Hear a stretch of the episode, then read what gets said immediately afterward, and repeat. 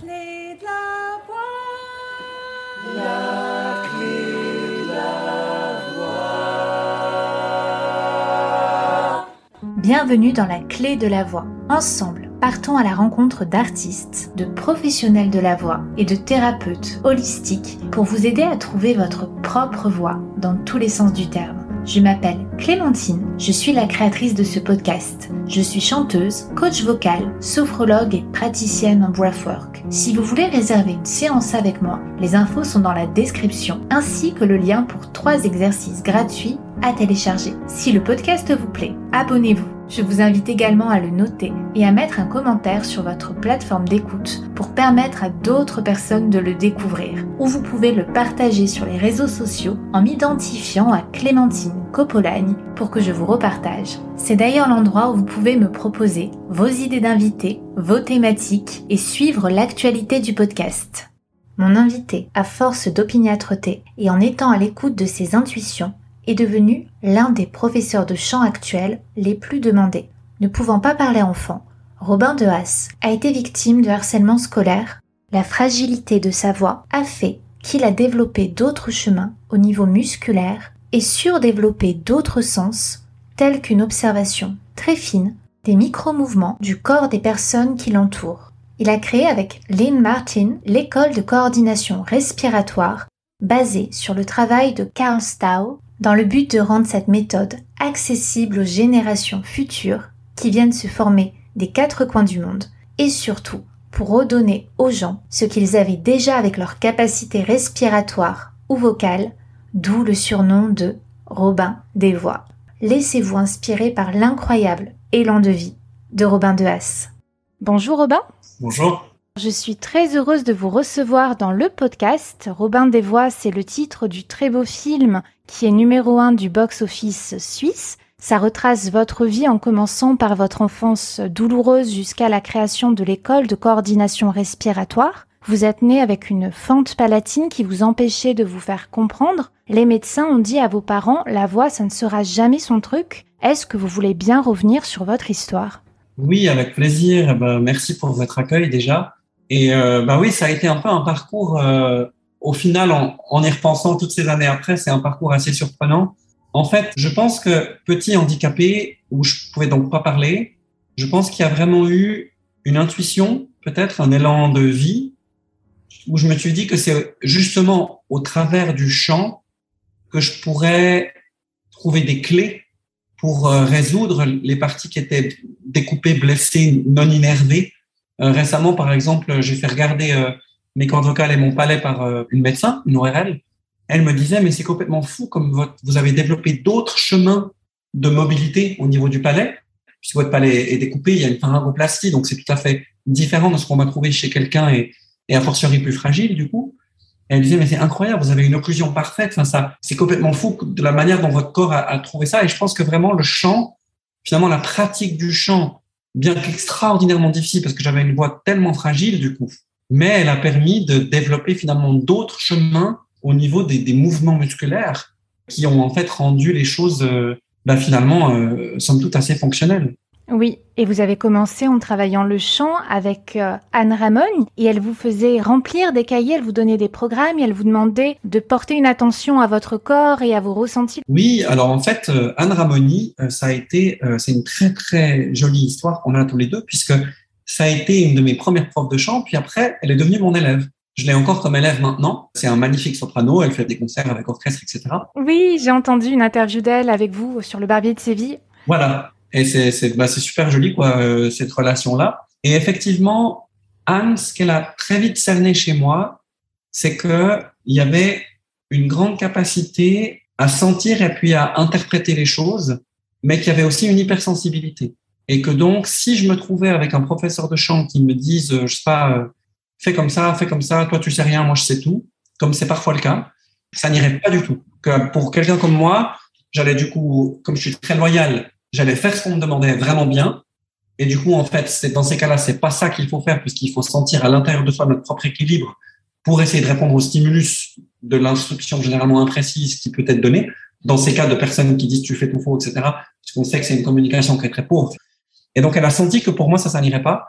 Et en fait, ce qu'elle a senti, elle-même travaillait à l'époque avec un coach sportif euh, qui l'avait fait aussi écrit. Donc, elle m'a proposé la même démarche où j'ai écrit des cahiers et des cahiers et des cahiers et des cahiers. J'en ai toute une rangée sur, euh, ça tient sur deux étagères à peu près, de, de ressenti, de dire, mais OK, je sens quoi, à quel endroit dans mon corps, c'est comment, comment est-ce que ça bouge? Et ça, c'est venu planter en fait une graine finalement très fertile à l'intérieur de moi, puisque je me suis rendu compte que, par exemple, beaucoup de mes côtes ne bougeaient pas, n'avaient pas de mobilité.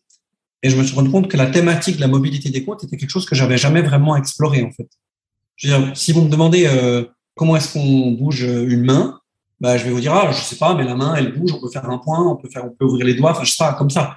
Mais si vous m'aviez demandé à l'époque, mais finalement, les côtes, est-ce que ça bouge? J'aurais dit, je ne sais pas. Et en fait, euh, ça, ça m'a emmené sur un chemin de prise de conscience. Et en fait, j'ai découvert au fil de ce chemin que quelque chose que je pensais être normal ne l'était pas. Ça veut dire qu'en fait, quand j'ai commencé à donner des cours de chant, je me suis aperçu que je voyais la micro-mobilité des côtes chez les gens quand ils chantent, ou de la nuque, ou enfin, quand quelqu'un démarrait un son, c'était un peu comme dans le film euh, The Matrix, quand euh, Neo, il doit éviter les balles, il part en arrière au ralenti comme ça ben en fait, moi, je les voyais comme bouger au ralenti. Ça faisait genre et je voyais les, les côtes qui bougeaient plus vite, moins vite, etc. Et on s'est aperçu en tournant le film que j'ai développé cette capacité en fait dans mes jeunes années quand je me faisais battre, puisque ben, dans les écoles où j'étais, un enfant qui pouvait pas parler, etc., qui était handicapé ou qui parlait comme moi, moi, hein, hein, hein, euh, ça faisait rire et, ça et ça ça enclenchait justement des coups. Et en fait, on s'est aperçu que moi j'ai dû essayer de trouver d'où allaient venir les coups. Dire, mais les coups, ils vont venir de quel côté? C'est lequel qui va me frapper? Et donc, par rapport à ça, ça m'a fait développer une espèce de conscience de la micromobilité de l'autre. Et des années plus tard, ça s'est avéré être un outil extraordinaire pour donner des cours de chant.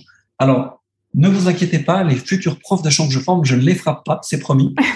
Euh, par contre, on travaille sur une chose qui finalement, à ma connaissance, est assez absente des programmes didactiques dans les, dans les, dans les conservatoires sup comme ça, on travaille sur la prise de conscience de la micromobilité. C'est tout simple.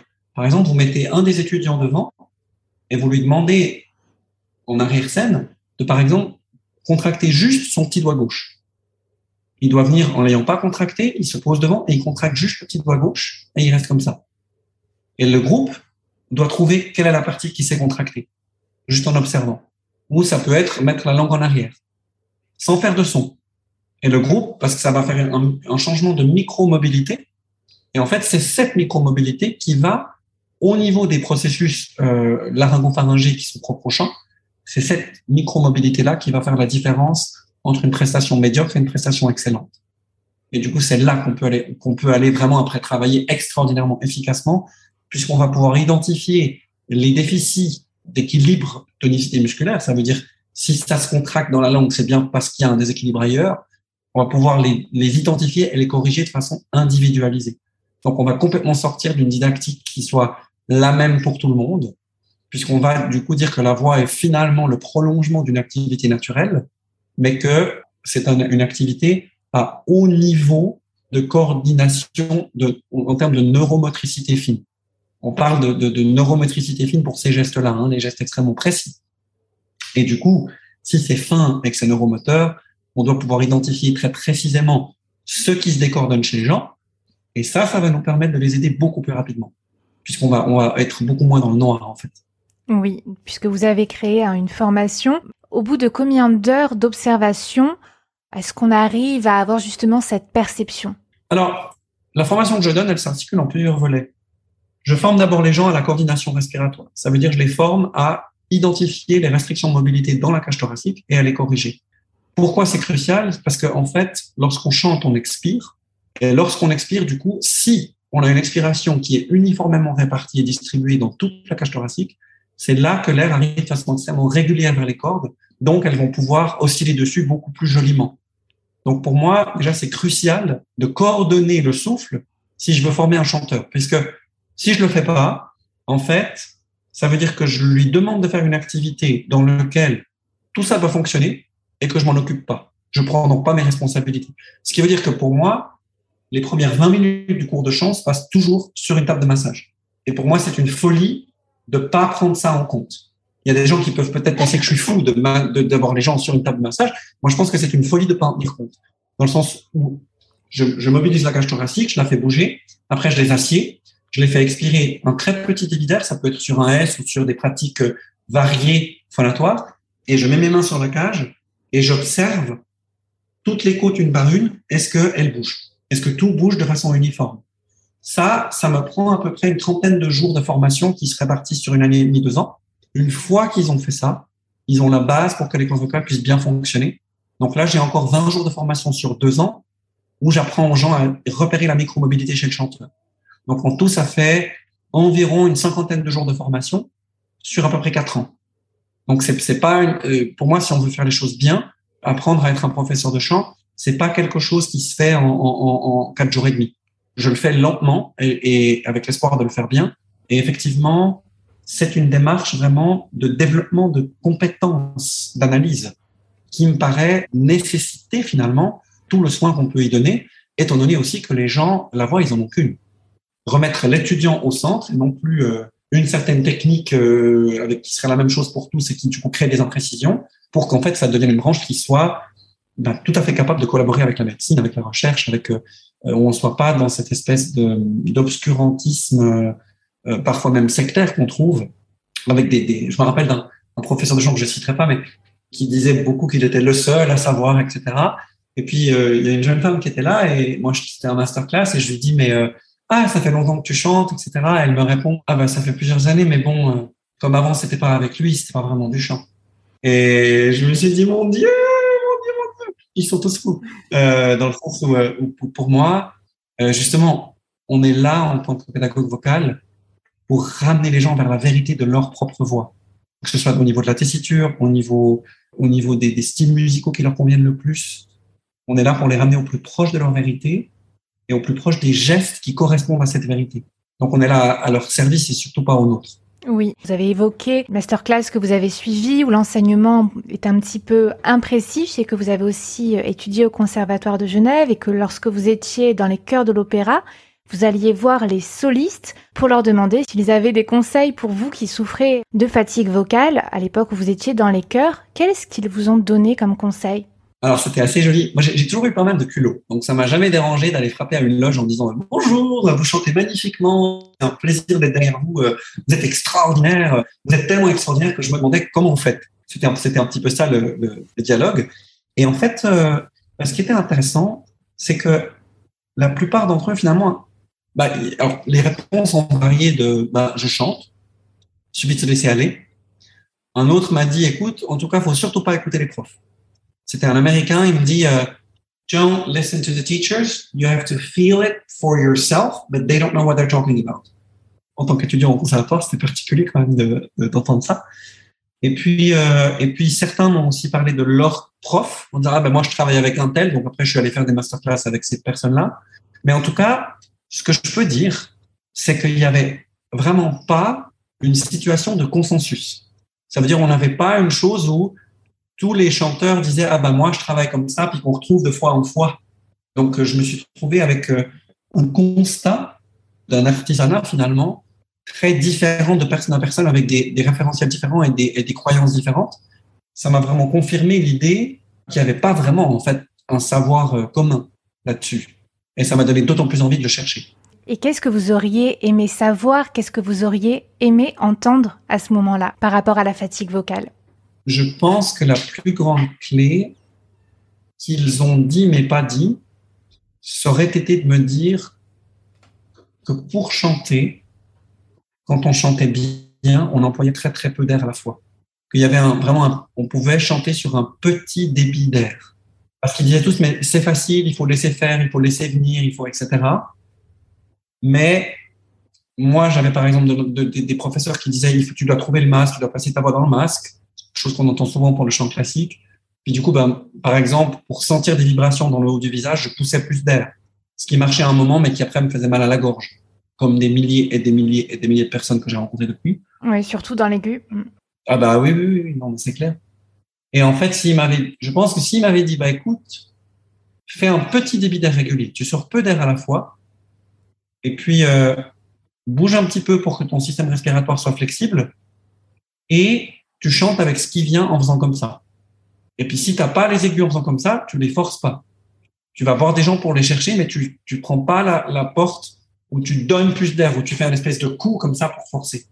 Ça, ça m'aurait beaucoup aidé, sachant que je fais partie du 99% de la population euh, qui en fait a des cordes vocales visiblement assez normales. Donc j'ai pas des cordes vocales en acier. J'entendais certains chanteurs aussi dans certaines interviews, notamment un ténor qui disait récemment ah ben moi quand je suis sur scène et que je chante j'ai hyper mal dans la gorge mais de toute façon si t'as pas le goût du son dans, la gorge à la fin de la, prestation c'est que finalement t'es pas allé au bout de toi-même. Bah je sais que si moi j'ai mal après ma voix elle devient blanche puis après je la pète. Donc j'ai pas la possibilité de faire comme ça. La recherche a montré hein, qu'il y a des gens qui ont plus de surface proportionnellement de bord des cordes. Cette surface qui s'appelle le superficial lamina propria, qui est vraiment le bord libre des cordes vocales, en fait, c'est elle qui oscille. Et si on en a proportionnellement plus qu'une autre personne, on peut faire des sons plus extrêmes. Donc, qui font plus mal, qui font plus serrer, la voix va beaucoup moins fatiguer. Donc, effectivement, si par hasard une personne est comme ça et qu'elle sent qu'elle peut forcer, bah, tant mieux pour elle, finalement, tant mieux ou tant pis. Mais c'est vrai que si elle dit ça aux autres, qui sont normalement constitués, ça va être, ça va être très problématique, effectivement. Et donc c'est la lecture du livre de Carl Stau, qui était déjà décédé, qui vous a fait prendre un billet d'avion pour aller à New York rencontrer son assistante. Est-ce que vous voulez bien dire aux auditeurs qui était Carl Stau? Alors, Carl Stau, c'était un chef de chœur américain qui en fait obtenait avec ses choristes des résultats assez remarquables sur la longueur des phrases et sur la rondeur du son. C'est choristes, c'était qui? Il était le chef de chœur pour une congrégation. Vous savez, aux États-Unis, on, est là dans les années 50, euh, 60, comme ça, on a des grandes congrégations religieuses dans lesquelles tout le monde chante. Donc là, il était le chef de chœur, parce qu'il avait fait une formation de chef de chœur. Donc il avait le chœur des mini, qui étaient les enfants de 3 à 5 ans. Il avait le chœur des aînés, des anciens, le chœur des jeunes. Enfin, voilà, c'était tous des chœurs différents.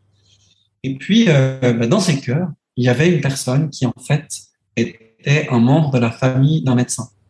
Et le médecin, il s'est rendu compte que cette personne, elle lui, elle lui disait, ah, là, je peux chanter les longues phrases dans Bach, dans Handel, j'ai plus besoin de respirer au milieu, c'est incroyable. Et il s'est dit, ah, mais ça, ça serait super pour les malades que j'ai pulmonaires. Puisque les malades pulmonaires, ils peuvent même plus manger tellement leur respiration est courte, donc ils meurent très vite.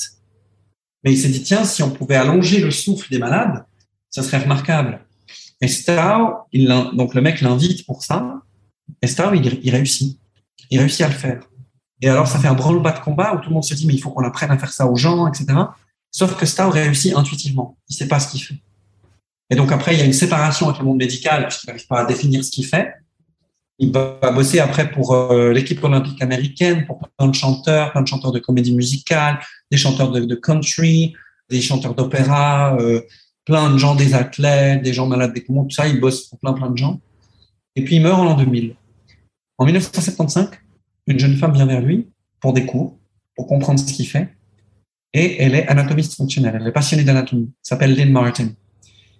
Et cette Lynn Martin, pendant 25 ans, elle va collecter, observer, essayer de comprendre ce qu'il fait, mais en l'interprétant, en fait, sur la base de l'anatomie fonctionnelle. Les dix dernières années de sa vie, elle devient son assistante. En 2005, lorsque moi, je fais de la recherche pour mon mémoire et que je suis déjà en situation un peu compliquée à l'école parce que je suis dans cette formation de prof de chant, mais j'ai déjà commencé à secouer les gens, comme il disait. On a retrouvé des notes, hein, des notes de cours de, camarades de l'époque qui mettent la leçon didactique de Robin bizarre. Il met son élève par terre, personne ne comprend. Puis l'élève a une voix qui sonne très jolie. Et du coup, le lendemain, enfin le surlendemain, la deuxième séance, je lui dis est-ce que je peux travailler moi sur vous? Parce que j'aimerais euh, que vous me disiez si je fais des bêtises en fait, parce que je crois que je fais quelque chose qui ressemble. Et donc je travaille sur elle. Elle me dit mais Robin, tu es jamais venu à New York? Je dis non non. Elle dit mais tu as pas connu Carl Stau Je dis non. Elle me dit mais tu fais la même chose que lui. On dirait que tu as travaillé avec lui puis que tu reproduis la même chose. Je dis non, ça c'est ce que je fais intuitivement sur mes élèves. Alors là, elle m'a dit bah si tu veux, je te forme. Alors là, c'est assez poétique parce que elle a elle a demandé à toutes les personnes qu'elle connaissait qui avaient connu Carl Starr, tous ses anciens élèves, de venir me raconter un à un tous les souvenirs qu'ils avaient de lui, sur comment il travaillait sur eux, puisqu'il travaillait sur chaque personne différemment. Et donc, ça a duré plusieurs années. J'ai fait des allers-retours entre la Suisse et les États-Unis pour me former auprès de tous ces gens. Et, puis ça, ça a amené à la création d'une formation Parce que moi, j'ai été submergé par la demande en Suisse parce que ça a donné très vite des résultats incroyables sur des gens avec de l'œdème, des prénodules, des saignements sur les cordes vocales. J'ai dit, Aline, mais il faut qu'on fasse une formation. Puis il me dit, bah non, toi, tu n'as plus de formé, tu as les mêmes dons que Carl. Comment j'inverde une cage thoracique. Il y a une méthodologie de comment j'écoute les côtes. Il y a une méthodologie de comment j'entends la voix. Et on peut l'apprendre, j'en suis persuadé. Laisse-moi essayer. Elle m'a autorisé à essayer. J'ai fait deux, trois ans de recherche. Et au bout de deux, trois ans, j'avais créé la formation de praticien qui a 94 procédures, des protocoles, euh, des processus pédagogiques, etc. Et maintenant, bah, effectivement, on a des gens du monde entier qui font cette formation parce qu'ils pensent, arrivent au même constat comme que celui que j'avais fait, de se dire, mais en fait, on peut plus enseigner le chant sans tenir compte du corps. Donc ça, c'est pour les chanteurs. Ou alors, ça peut être aussi des physiothérapeutes, des orthophonistes qui disent, bah oui, j'ai besoin de ça pour mon travail. On a en ce moment, par exemple, des résultats extraordinaires sur les Covid longs respiratoires, parce qu'en redonnant la mobilité, avec le Covid, c'est un petit peu comme si le système respiratoire avait oublié comment fonctionner et on refait fonctionner en fait comme c'est dessiné et ça soulage les gens énormément. Ça, euh, bah, ça touche un peu l'humanité parce qu'on respire tous finalement. Oui, d'ailleurs, en parlant des formateurs que vous formez, il y en aura un qui viendra bientôt dans le podcast, hein, puisque c'est lui qui m'a parlé de vous pendant toute une semaine. Enfin, il en parle à tout le monde. Il nous a même fait euh, un exercice euh, pour libérer le psoas. Et je voulais vous demander, est-ce que vous voudriez bien donner des conseils ou un exercice pour la respiration, le souffle, que les auditeurs du podcast pourraient faire maintenant? Alors, je pense que ce qui serait en fait assez simple à faire sans qu'on ait de support visuel, vous êtes assis, euh, vous allez prendre euh, les fessiers, vous les tirer derrière vous pour que vous puissiez être assis sur les ischions, qu'on appelle en anglais les sit bones. Donc ça, c'est l'os pour s'asseoir, ce qui peut nous donner une idée à quoi ils peuvent servir. Vous allez sentir ces deux, ces deux protubérances osseuses comme ça. Puis de là, vous allez commencer à osciller légèrement, à faire comme un petit cercle sur vous-même, très léger. Ça va ressembler un petit peu à un roseau qui bouge dans une brise euh, toute légère. Et puis, sur ça, vous mettez la main devant la bouche, vous ouvrez votre bouche et vous soufflez sur votre main de façon à créer une petite chaleur, mais à ne pas l'entendre. Comme si vous vouliez faire de la buée sur un miroir et que, en fait, vous vouliez ne pas entendre le souffle sortir et vous le faites tant que c'est confortable et vous continuez à, à, osciller un petit peu votre corps et à imaginer que tout peut bouger, que chaque côte peut bouger. Et puis, ça vous faites une fois comme ça et vous inspirez dès que vous avez envie d'inspirer, vous laissez rentrer. Puis la deuxième version, ce sera de faire un petit S. On va faire un S qu'on va tenir, mais on va le faire avec pas mal de pression, mais très peu de débit. Donc, ce sera un S assez comprimé, comme ça, comme un petit serpent, comme très petit, pas, pas avec beaucoup d'aide. Et pareil, vous tenez votre S tout en bougeant, bougeant, bougeant, bougeant, bougeant, pour le laisser petit à petit bouger et vous expirez tant que c'est confortable. Uniquement tant que c'est confortable, ne forcez rien, il n'y a pas besoin. Quand tout se met ensemble et que tout commence à bouger, quand chaque côte bouge, on peut arriver à une très longue expiration dont le sommet est ultra confortable. On n'a jamais cette sensation de serrer le ventre pour expirer ou serrer le corps. Donc, dès que vous sentez que ça serre un petit peu, vous laissez l'air rentrer. Et ça, c'est une pratique que vous pouvez faire en donnant cette petite mobilité qui peut déjà inviter certaines côtes à se remettre en mouvement. Merci. Vous parliez tout à l'heure de votre thèse, donc je crois que vous avez fait une thèse sur le chant lyrique et le chant pop. Qu'avez-vous appris des différentes techniques vocales? Oui, alors ça s'appelait c'est un peu dramatique comme ça. Chant lyrique versus chant moderne, deux mondes que tout oppose. Et, euh, du coup, euh, en fait, euh, moi, j'ai toujours beaucoup aimé la vocalité contemporaine, enfin moderne, quoi. Et puis, je me suis trouvé dans une école où il n'y avait pas de formation pour ça. J'avais une bonne voix qui se fatiguait très vite, mais qui sonnait bien. Et donc, on m'a mis dans des cours de chant classique. Et du coup, ça m'intéressait vraiment de comprendre. Et en fait, à l'époque, ce que j'écris dans le mémoire en question, c'est que je dis, mais qu'en fait, c'est pas très clair. Hein.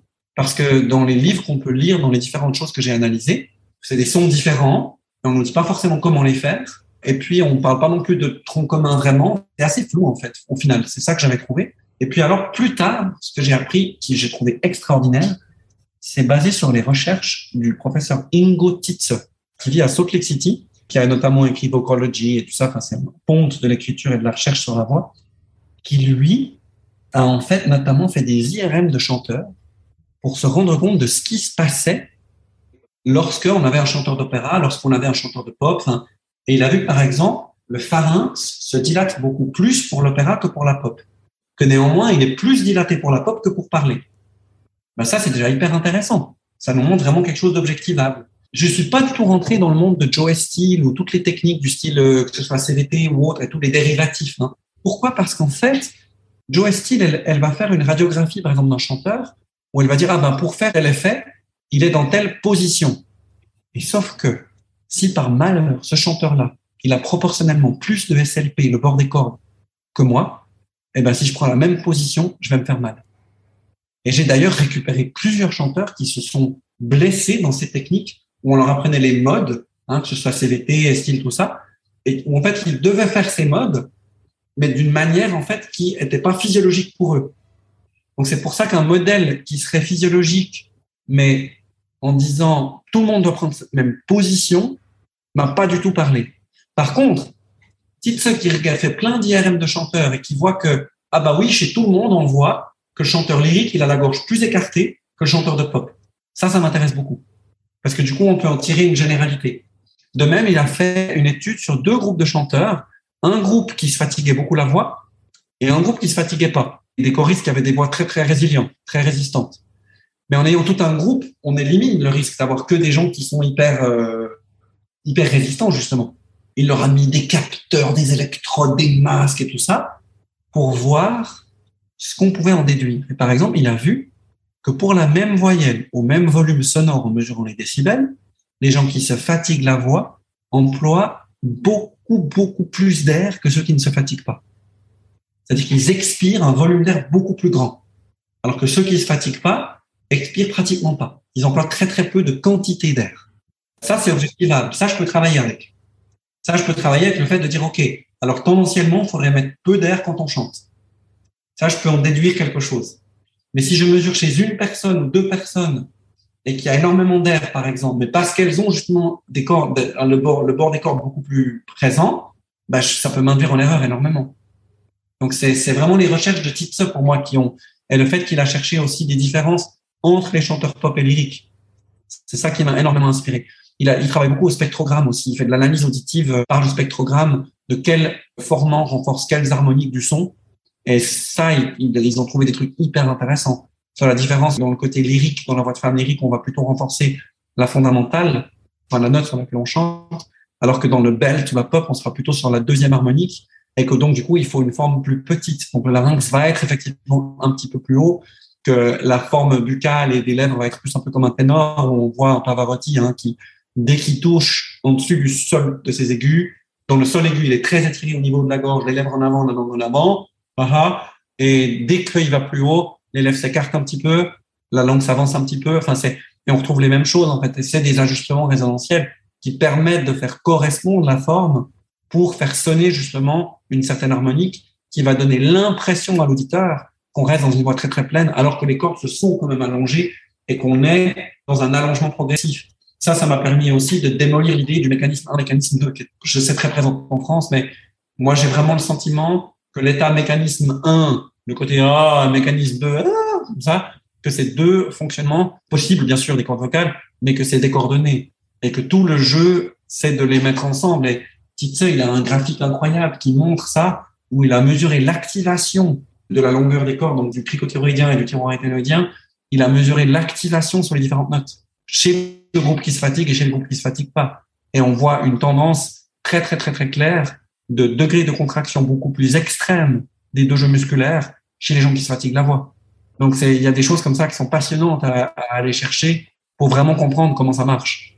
Oui. Dans le film, on vous voit lors de séquences de travail dans votre studio. Vous parlez souvent notamment des harmoniques. Est-ce que vous voulez bien nous donner des conseils pour enrichir sa voix en harmonique, pour créer davantage d'harmoniques?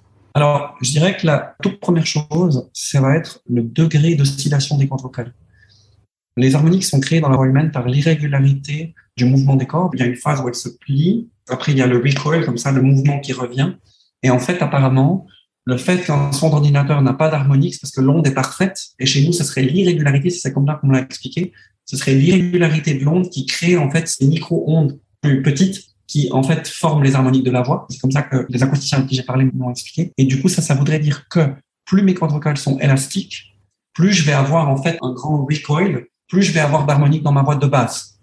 Ensuite, ces harmoniques, donc ça, ça, veut dire quoi? Ça veut dire que mes cordes soient souples pour qu'elles puissent contrebalancer la pression. Donc le petit exercice qu'on a fait avant et tout le travail qu'on fait en coordination respiratoire, que je peux pas trop décrire comme ça sans, sans visuel, mais la forme changeant, ça va permettre en fait de correspondre à l'harmonique en question.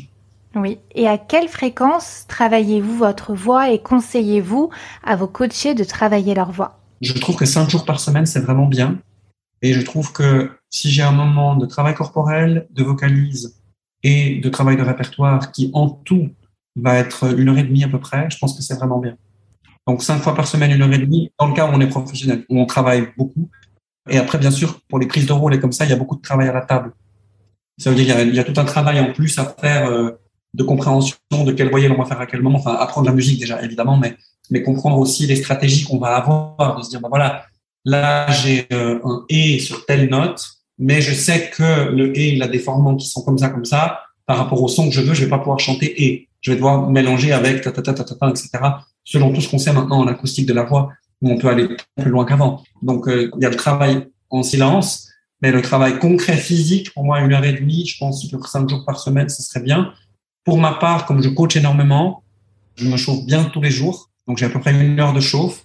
Et c'est vrai que je me sens beaucoup plus utile quand je peux aider quelqu'un à ouvrir sa voix ou son souffle. C'est ça qui va vraiment me faire vibrer. Donc, j'ai pas un désir énorme d'aller sur scène. Du coup, je bosse un peu de répertoire pour moi, mais je travaille pas forcément à fond. Ça a donné d'ailleurs une situation cocasse où, une fois dans une émission de charité à, la télévision suisse, on m'a demandé de chanter. Et en fait, j'ai fait que le début parce que je savais pas la fin du truc. Mais euh, voilà, j'ai fait ce que je savais. C'était improvisé. C'était euh, un 24 heures de charité. J'étais pendant 4 heures à l'antenne entre 3 heures du matin et 7 heures du matin. On s'est lancé dans une espèce d'improvisation. Ils m'ont amené un piano. C'est assez drôle. Mais donc, pour dire, euh, le travail de répertoire, je le fais un petit peu moins que ce que je conseille de faire. Oui. Parlez de votre désir hein, d'enseigner, de contribuer, d'être voilà dans la transmission. Votre père d'ailleurs était pasteur et vos élèves disent que vous leur apprenez l'ouverture de la voix et l'ouverture à eux-mêmes et aux autres puisque la voix et l'âme sont étroitement liées. Qu'est-ce que votre voix dit de vous? Qu'est-ce qu'elle laisse transparaître? Bon, alors c'est dur de parler de sa propre voix, mais en tous les cas, je pense que la voix, bah, quand on a la voix au niveau linguistique, on a les mots, évidemment, on a tous les mots qu'on dit, mais on a aussi le bruit, le bruit du son. Donc le et ça, c'est lié en fait à l'ordre que notre cortex va donner au niveau du nerf laryngé et du nerf vague. C'est les deux nerfs qui irriguent cet appareil. Et donc, pour moi, je pense que dans le son, on entend toute une richesse en fait en plus. Si vous dites euh, bonjour, euh, bienvenue à quelqu'un que vous n'avez pas envie de voir, votre voix va dire euh, bonjour, bienvenue. Oui, on entend les émotions. Et en fait, je pense que ça, ça va même beaucoup plus loin que ce qu'on croit. Je pense que la voix est en permanence, au niveau du bruit qu'elle fait, en train de dire ce que l'être vit. Et ça, c'est hyper intéressant. Je fais beaucoup de travail avec les chefs d'entreprise. J'ai des chefs d'entreprise qui viennent me parler tout à fait confidentiellement de leur projet de développement. Et moi, j'écoute le geste de leur corde vocale quand ils en parlent. Alors j'ai juste une question. Est-ce que vous fermez les yeux à ce moment-là ou au contraire vous vous servez de vos micro-capteurs? Ça peut être les deux. Je peux soit fermer les yeux, soit pas. Mais quand je suis sur le son, très souvent ça arrive que je dise attends, dans ton projet là tu m'as dit les noms des huit membres de l'équipe, mais le nom du huitième, il y a quelque chose qui ne va pas avec cette personne. Donc quand, tu le dis, ta voix est différente. Et tac, on creuse et on creuse et on creuse et on découvre des choses incroyables on a eu des cas où ça a modifié des projets d'entreprise et où ça a permis d'éviter des catastrophes. Ouais, c'est incroyable. Oui, mais on a tellement de canaux. le fait de fermer un canal va en ouvrir d'autres. Par exemple, je me rappelle d'une histoire. Il y avait une jeune femme qui était aveugle dans la classe de ma sœur. Et puis un jour, ils sont allés faire une course dans une autre ville avec l'école. Et puis, ils cherchaient un endroit où manger. Et euh, en Suisse, on a une chaîne de supermarchés qui s'appelle la Migros. Et la fille aveugle, elle dit à toute la classe, euh, bah oui, mais on peut aller à la Migros. Puis la classe dit mais euh, mais enfin c'est où? On connaît pas cette ville. Elle dit bah oui c'est pas là. Elle dit mais tu es déjà venu? Enfin elle dit bah non mais l'odeur. Et en fait apparemment la Migros a une odeur peut-être à cause de certains produits qu'elle pouvait identifier elle en étant à plusieurs centaines de mètres, n'était pas en face du tout. Elle a pu amener la classe à la Migros. Donc ça veut dire qu'en étant en étant privé de ses yeux, son odorat c'était beaucoup plus développé. Donc je pense qu'il y, y a vraiment nos sens, on les sous-utilise. Moi, je pensais que tout le monde était capable de lire les corps comme moi. C'est que plus tard que j'ai compris que c'était pas la norme. Est-ce que vous avez des conseils pour développer la confiance en soi et en sa voix? C'est une très bonne question.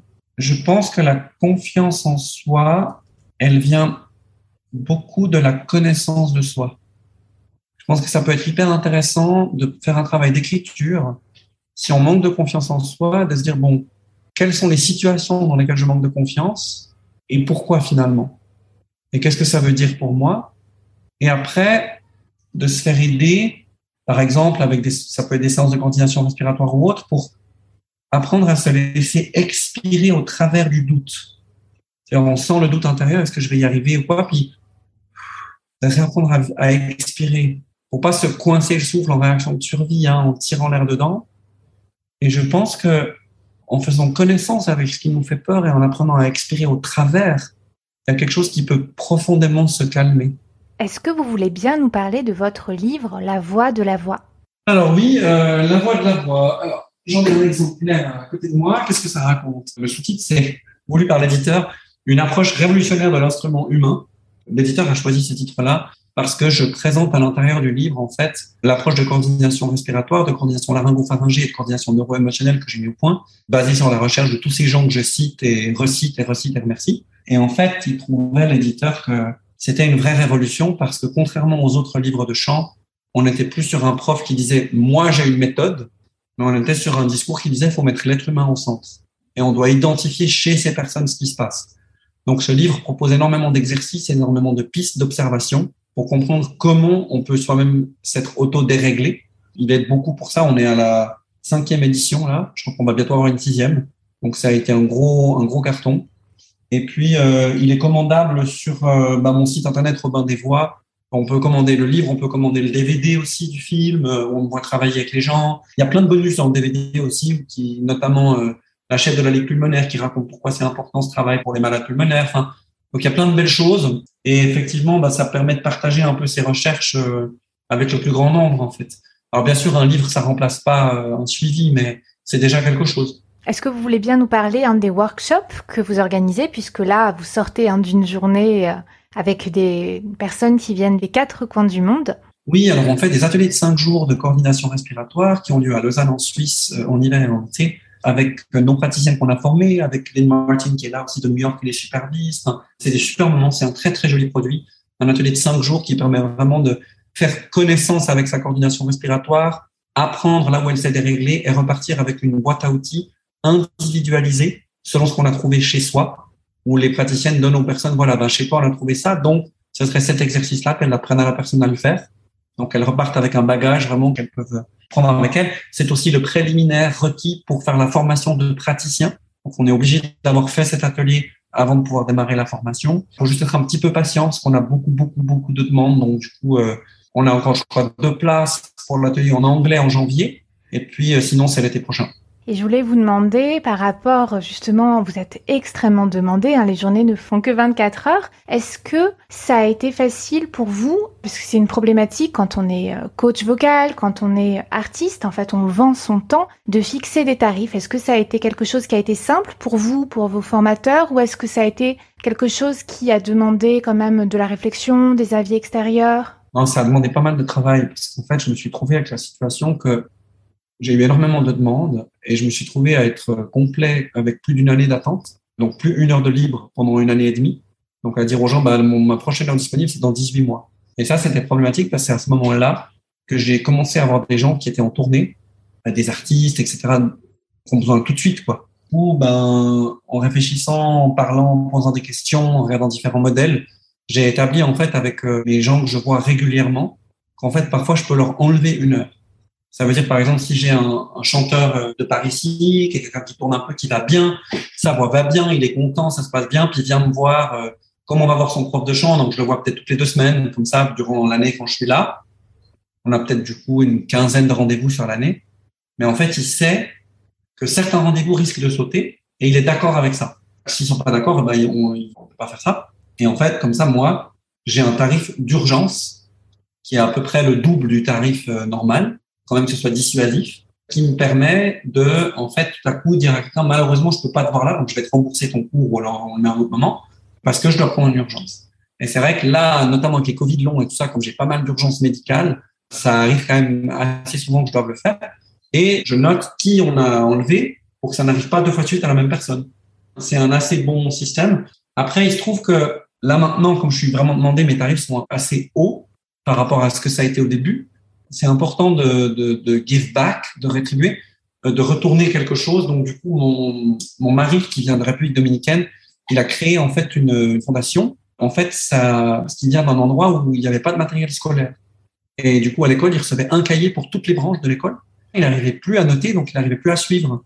Et alors, en fait, nous utilisons une partie de l'argent que je gagne dans les parties pauvres du pays pour justement parce que on a peu de risques avec des fournitures scolaires que ça soit détourné par la mafia. Les cahiers, ça n'intéresse pas beaucoup les gens. On fait ça aussi et pour moi, ça c'est important. Ça contribue à l'idée de, de quelque chose qui circule. Qu'on soit pas dans quelque chose.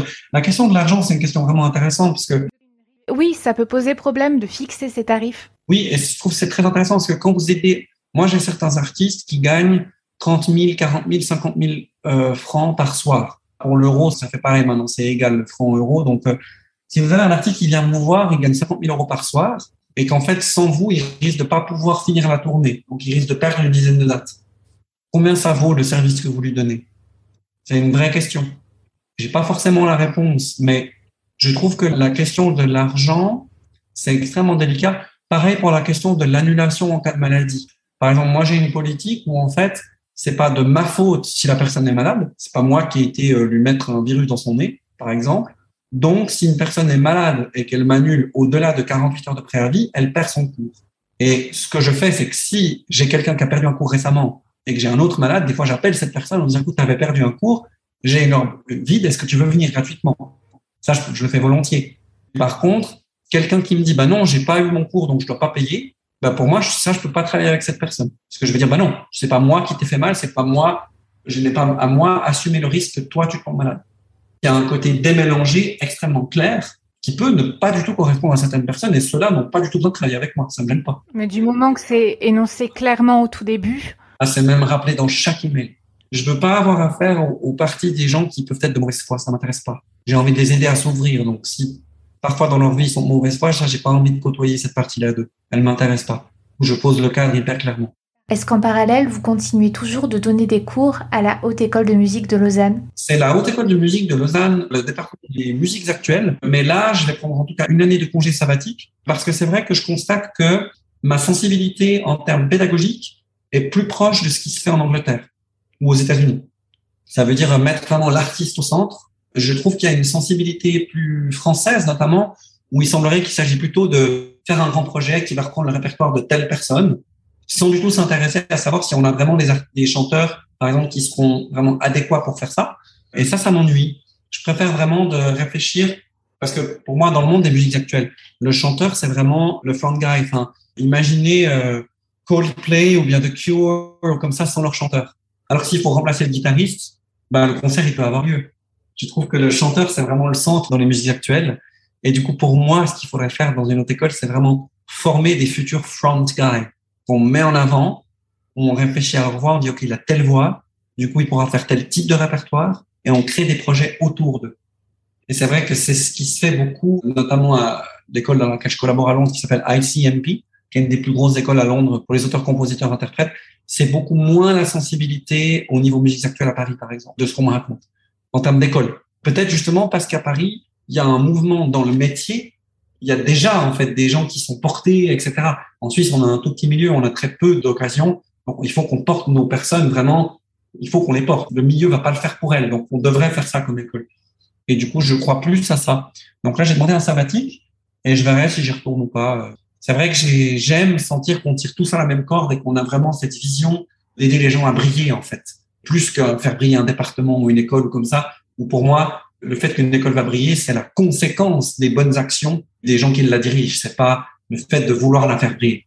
Et j'ai lu que c'était des cours qui duraient 20 minutes. C'est assez court. Comment est-ce que vous arrivez en 20 minutes à capter l'essentiel hein, de la demande du chanteur et à l'aider? Quelles sont vos pistes? Oui, alors moi, j'ai pas 20 minutes en fait. J'ai euh, les quelques fois où on m'a donné des minutages courts, j'ai vu les gens moins souvent mais plus longs. D'accord. Très honnêtement, si on veut faire du travail correct, je parle pas. Euh, j'ai eu quelques enfants qui faisaient des émissions comme euh, The Voice Kids ou comme ça, où parfois les enfants ont très peu de capacité d'attention, donc je les ai vus peut-être 30 minutes, 40 minutes, et on arrivait à faire un peu le tour de ouvrir un petit peu le corps, euh, la chanson, machin, tout ça, voilà, ça allait. Mais pour un chanteur, généralement à moins d'une heure, je trouve c'est compliqué. D'accord, vraiment je me demandais en 20 minutes, c'est court, mais c'est vrai que par exemple pour les enfants, ils ont très peu d'attention, donc c'est complètement adapté. Quelle est l'une des plus grandes émotions que vous ayez eues en lien avec la voix? Il y en a eu tellement.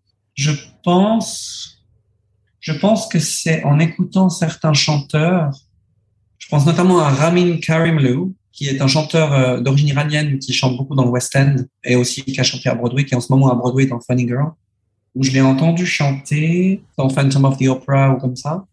C'est lui qui a créé le, dans la sequel de Phantom of the Opera, Love Never Dies, c'est lui qui fait le, rôle du fantôme.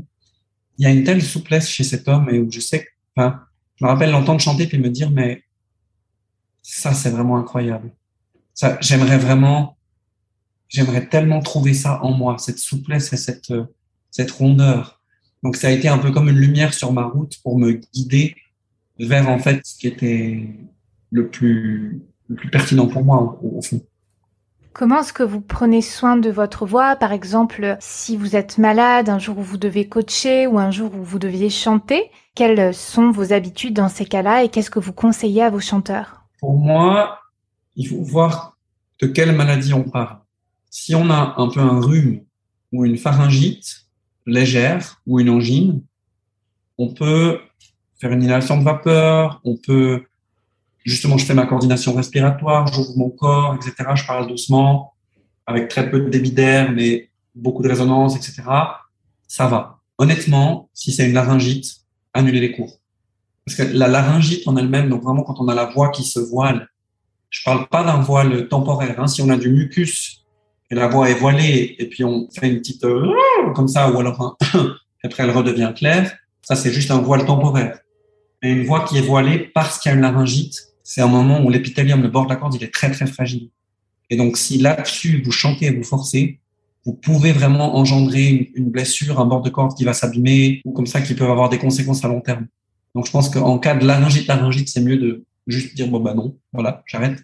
Évidemment bien dormir, parler peu, reposer, beaucoup s'hydrater, travailler son instrument, quoi, travailler son corps, son ouverture, enfin toute la coordination respiratoire, et rester conscient de soi et avec soi durant ces journées-là où on est, où on est malade. Alors, il y a une question que je pose toujours pour terminer euh, l'épisode. Qui aimeriez-vous inviter dans le podcast parmi euh, un chanteur, une chanteuse, un comédien, un humoriste, un coach vocal francophone pour l'entendre parler de sa voix ou un chercheur? C'est une excellente question.